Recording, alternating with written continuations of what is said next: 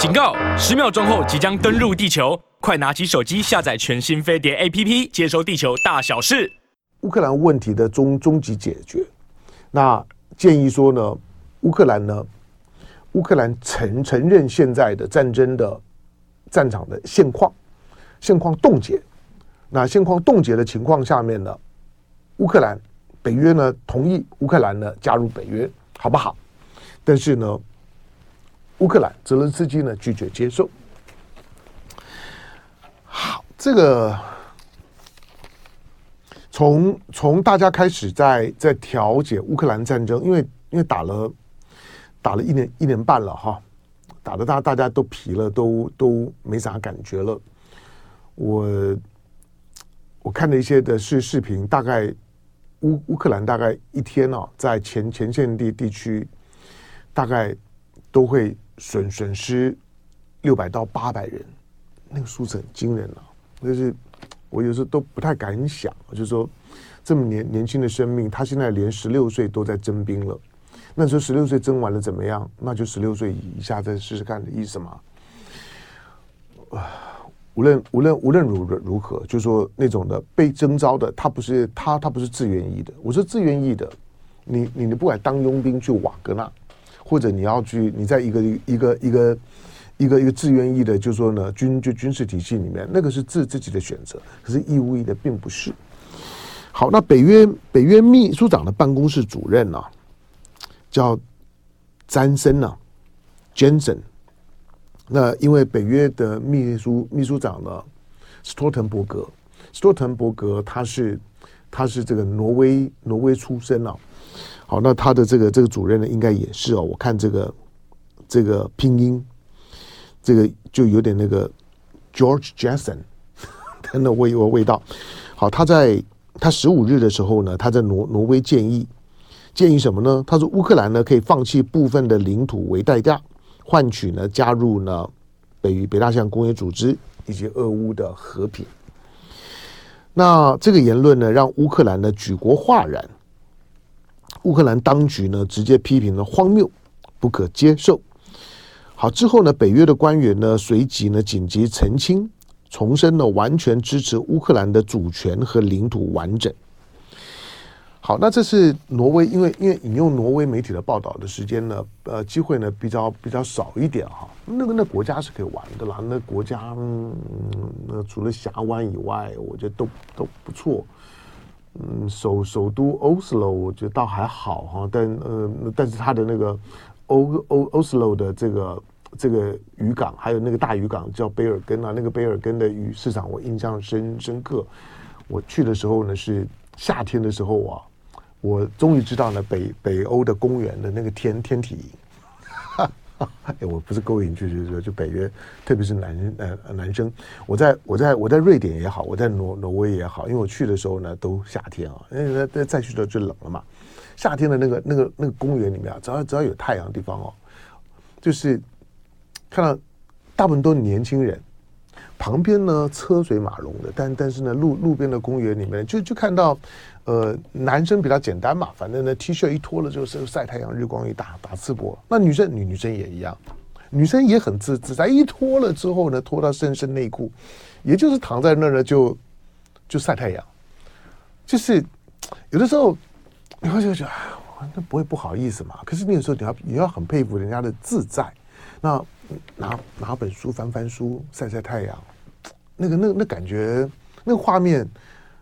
挺美的。挺美的，好，但但是我在讲说挪挪挪威挪挪威的挪威的这个就是它叫做世翻译叫做世道报，我不知道这报纸了哈。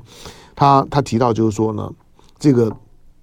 北约秘书长斯托滕办公室呢，斯托滕伯格办公室的这个主任呢，在挪威的阿伦达尔举行的小组会议啊，他是在小组会议当当中，在小组会议当中呢提出来，他说我认为的解决方案。可能是乌克兰放弃领土并获得北约成员的资格，不过他也强调，这样的决定应该由基辅独自做出来，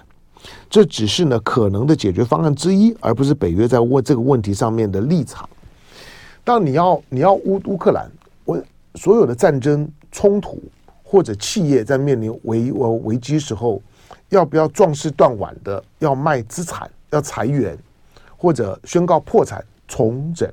在这种的性命攸关呢，或者呢觉得自己努力了很很久，即将的功亏一一篑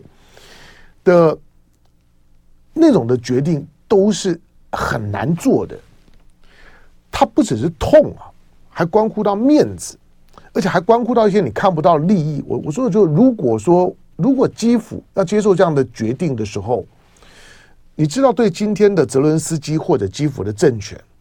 他必须要从西方国家他的他的支持的支呃呃支持的这些的盟友当中，要得到多大的安全承诺，他才敢去做这样的决决定？他会会崩溃的，他政权会崩溃，会垮台。你看他贪腐之严重，严严重到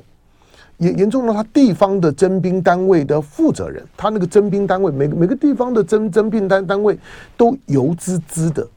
最后他没有办法，他根本不不知道谁有问题，谁没有问题，检举的太多了，干脆通通杀，全砍，砍了之后就就干净了吗？也不会啊，砍了之后只是换一批人上来捞而已。当这样讲太太武断了，我我我是说那个文化不会有差别，就是当我今天在路上被你逮到了，被你征兵征到了之后，你认为你今天如果是一个乌克兰的父母亲，乌克兰的年年年轻人，何况呢，乌克兰大部分的年轻人都已经跑了，你现在越来越越难越难抓到年轻人，那当当你要当你要征兵的时候，你的孩你的孩子被征到了，你的孩子被抓到了，或者。你你你你根本就不是孩孩子，你现在是个中年人，你被逮到了，那你怎么办？你想办法筹钱，想想办法，只要能够能够能够能够跑，你一定想办法跑啊！好，那因为不管你的新闻当中你如何去做操作，乌克兰人会不知道。前线发生了什么什么事吗？早在俄乌战争发生之前的时候，乌东的战事已经持续了很多年了。我在节目当中都提过，我看到的影片里面，我看到之后我觉得也很难过啊。我看到乌克兰，乌克兰很多的影片呢，都都是他们的子弟兵呢，在在乌东战战死。那个时候呢，俄罗斯还没有还没有进来，俄乌战争还没有开打。那个呢，纯纯粹是顿巴斯地地区的民民兵，让俄罗斯在背后支支持他。然后你看到的那那那些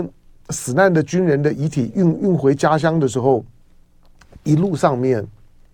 家家乡的人呢，小镇里面的人呢，站在路的两两两边迎接呢他们子子弟兵的遗体回来。那个那个我已经看很很很多很多年，那现在更不要讲，现在那个影片呢都不重要了，因为那个量太大了。那你在乌东的战事，昨昨昨天呢，就刚好这个新闻出来的时候呢，乌克兰呢就发了个新闻说，哎，他们在他们在他们在这个顿巴斯地地地区呢有一点斩获，他们呢攻下了一个一个小镇，那个那个非常非常小，而且而且而且没有这么重要，就是它不是俄罗斯的主要的防防区。我说，以俄罗斯今天在你在你发动了几个月的所谓的大反攻之后啊，你连他的第一道防线呢都过不去的时候，西方国家大概就知道没机会了。所以是因为反攻失利，才会有北约说啊，算了吧。因为老实讲，这种的提议啊很刺耳，可是这种很刺耳，所以所以忠言逆耳。忠言逆耳利于行啊，良药苦口利于病啊。忠言逆耳就就是在关键的时刻，听起来是唱是唱衰，可是它其实是真正的务实。那战争的残酷跟战争到最后，他会逼着你这个国家，你要认清现实。你如果要再打下去，老实讲，大家也可以奉陪，虚与委蛇的，你要要武器是吧？我给你，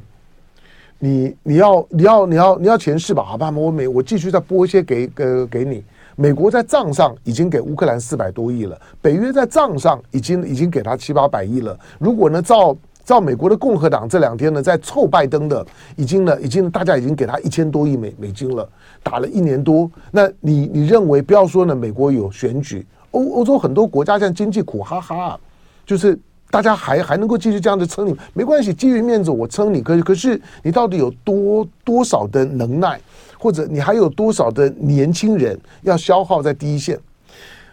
如果真的遇到了遇到了绝绝对的逆境的时候呢，你就是你就是必须要壮士断腕的处理。这哪怕在一个运动比赛里面的时候呢，从长远的角度来讲，为为什么经常呢到了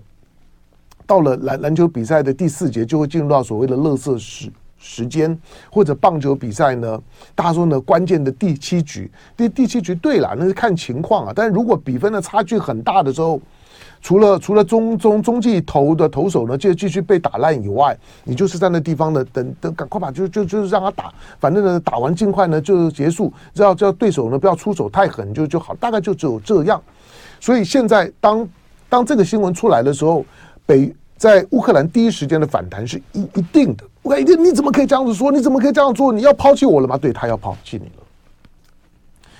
泽伦斯斯基可能听听不懂中文。泽伦斯斯基呢也很温温暖，在在中国呢，大陆呢，北方呢受到水患的时候呢，他仍然不忘亲自发声，那对对对中国大陆的水患的灾难表达慰问，那那很厉害，很高明。相相对台湾的蔡英文、赖清德都是发言人呢，讲讲两句话交交代，将来呢查资料说，哎，我有我有我有讲话，差不多就这样而已，更更不要说什么。什么帮忙啦、救救救援啦、捐助啊，没有了哈。好，那可可是泽伦斯斯基这个新闻出来之后，你第一时间看到是激烈的反弹。可是再看一阵子吧，最后大概就就这样了。当这样的一个提法出来了之后，你反弹，OK，我把话收回来。可是那没关系，那你告诉我你要怎么样呢？你能你你能怎么样呢？要继续打吗？打呢打不赢我，我我让你继继续打下去是害你，所以最后的结果大概就就这样。这个新闻的出来，它不会是一个偶然的情况，因为它是在内部开会的小组会里面提的。我我对这个问题并不是没有思考，所以很很久以前呢就已经提提过。很久以前我我觉得最后的结果大概就这样子。就是承认现状，加加入北北约。承认现状，加入北约，就是你不会失去更多了，但是你已经失去的，你就拿不回来了，就是这样。他当然他也会改变黑海的情势啦，中间一定还有一些细节是可以谈的，但大致上就是这样。战争很残酷，战争的收场更残酷，但是该收的时候，尽快要收。就爱点你 UFO。